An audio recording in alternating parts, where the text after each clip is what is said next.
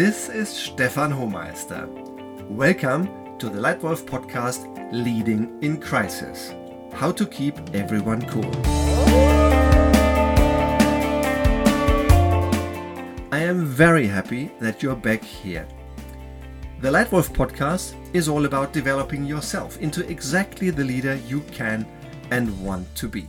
And today's edition is about how you get out of the feeling of acute danger and into the feeling of security and control. Over the last 20 years, there have been many changes in life and in our business lives. You, as a leader today, are taking four times as many decisions every single hour as the same you in the same role 20 years ago. This results in an increased feeling of time pressure, and very unfortunately, also the burnout rates over the last 20 years more than tripled. People feel more and more challenged in dealing with the increased demands and challenges that the business life presents to them. Some of them feel helpless, insecure.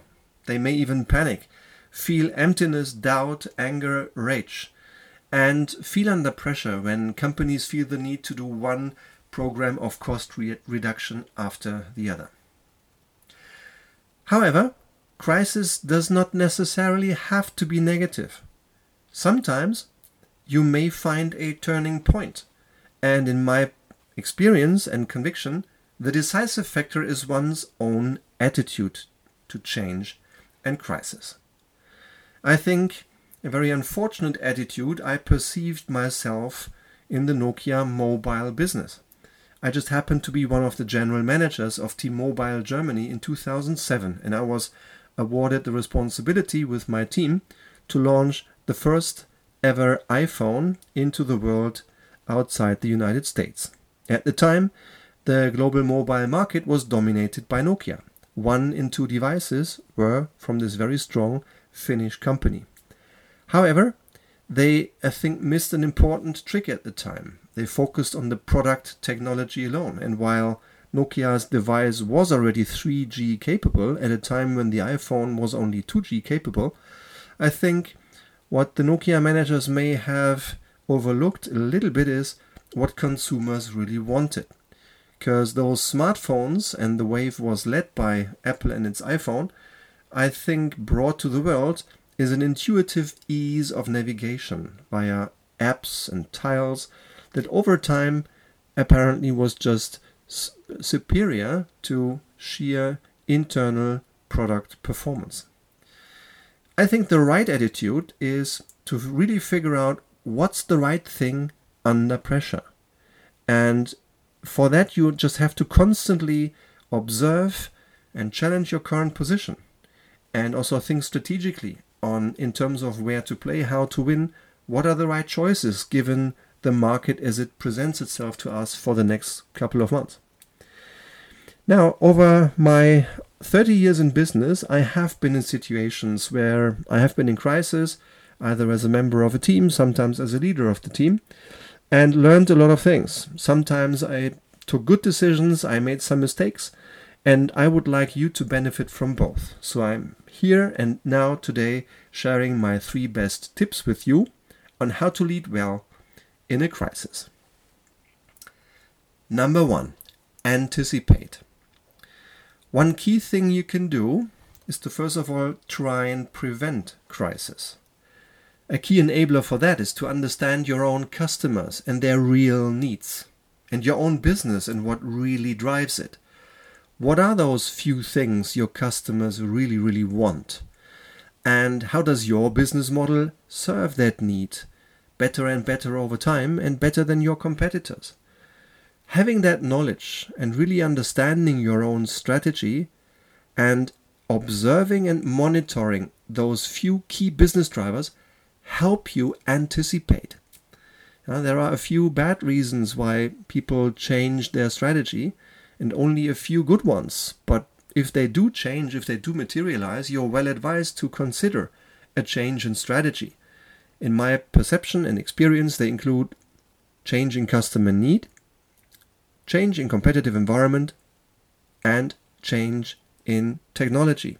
If one of those or more than one of those change at once, I think you're well advised to anticipate the impacts on your business to ideally avoid getting into a crisis and reactive mode in the first place.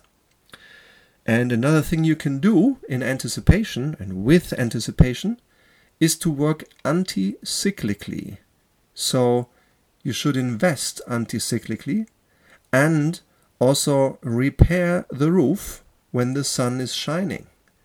So, one thing that smart leaders I worked for have done successfully was when the business was doing particularly well, they anticipated the need for getting more efficient and did efficiency work at that time.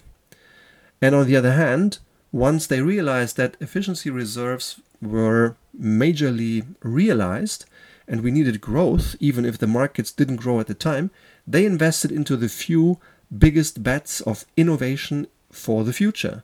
So that once the markets would turn, and maybe even slightly ahead of the turn, we were ready, having anticipated and having invested anti cyclically.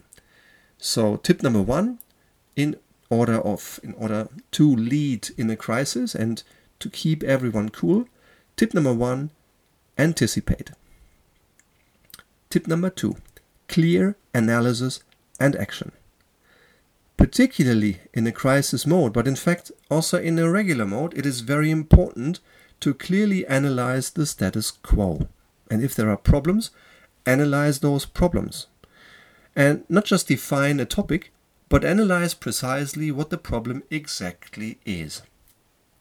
And there are four steps that have often been helpful in getting out of problems into solution and into a state of growth. Problem. Really define it. What exactly is the problem? Not just the topic, but the real problem. Then, analysis. Analyze the problem in all of its parts and aspects. Then, root cause. Find out the real reason that caused the problem to occur in the first place. A real well done root cause analysis.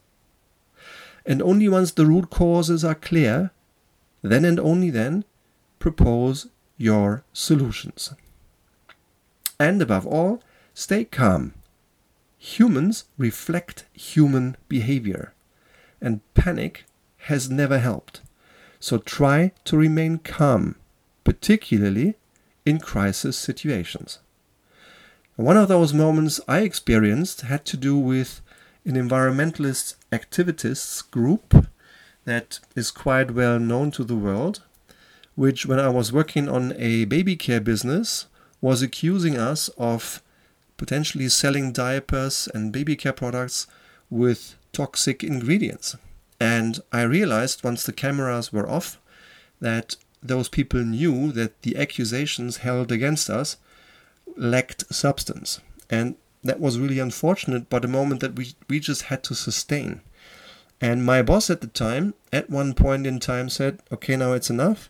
I have 30 people here in the room. That's a bit too much. Can we please reduce the group to the few that really can help analyze the situation clearly?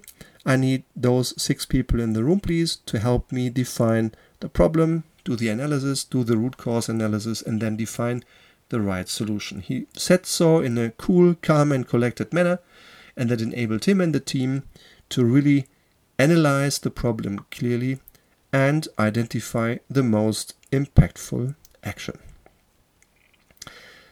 And tip number three to lead in crisis and to keep everyone cool Communicate personally and frequently. Let people know. Create clarity about today's situation. Explain the reasons why the situation is what it is and what it means to the business and to the people running it. And then communicate the solution and the plan so that people understand how you will lead the whole team back out of this crisis situation and build conviction. Make people understand why you are convinced that this plan will be the right solution. So, tip number three communicate personally and frequently. summarized my three best tips for effective leadership in a crisis. 1. Anticipate. 2. Clear analysis and action. And 3. Communicate personally and frequently. Would you like any more concrete tips or support on how to implement good leadership in your company?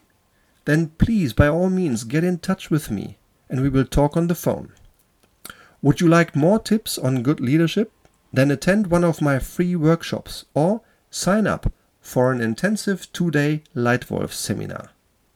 If you like the way I share my content here, please give me a star rating in iTunes and subscribe to this Lightwolf podcast.